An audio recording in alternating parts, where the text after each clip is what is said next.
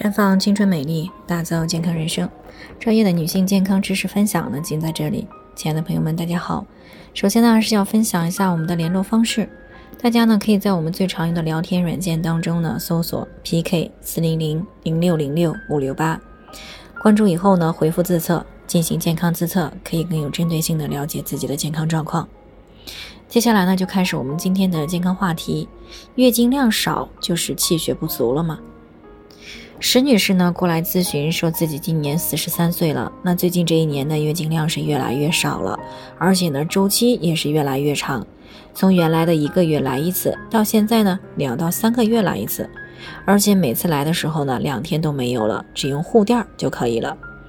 那她以前呢也做过两次的人流，所以呢刚开始觉得是不是气血不足了，那就补了几个月，可是补了几个月之后呢，月经只是增加了那么一丁点儿。这让他呢有点不知所措，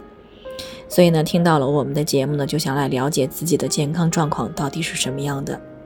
首先呢，我们先来看一看什么样的月经量才能够被判定为月经量过少。那女性月经量的多少呢，可以说是因人而异的，一般呢是在二十到一百毫升，平均在五十到六十毫升。那如果每次的月经量多于八十毫升呢，甚至是一百毫升，就是月经量过多。而如果整个月经期间呢，血量少于二十毫升，那就是月经量过少。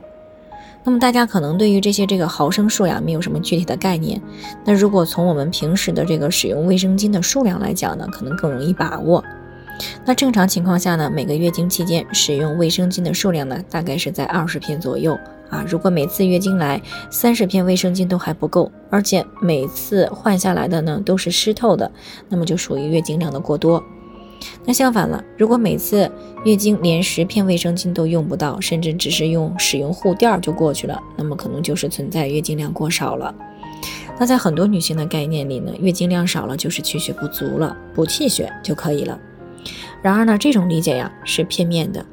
月经呢是在卵巢分泌的雌孕激素配合调节之下，子宫内膜呈周期性的增生、增厚，并且脱落而形成。而且呢，经血当中呢，百分之九十以上的成分呢是血液，所以呢，当气血不足的时候，确实可能会出现月经量减少的现象。但是气血不足并不是月经量减少的唯一的诱发因素。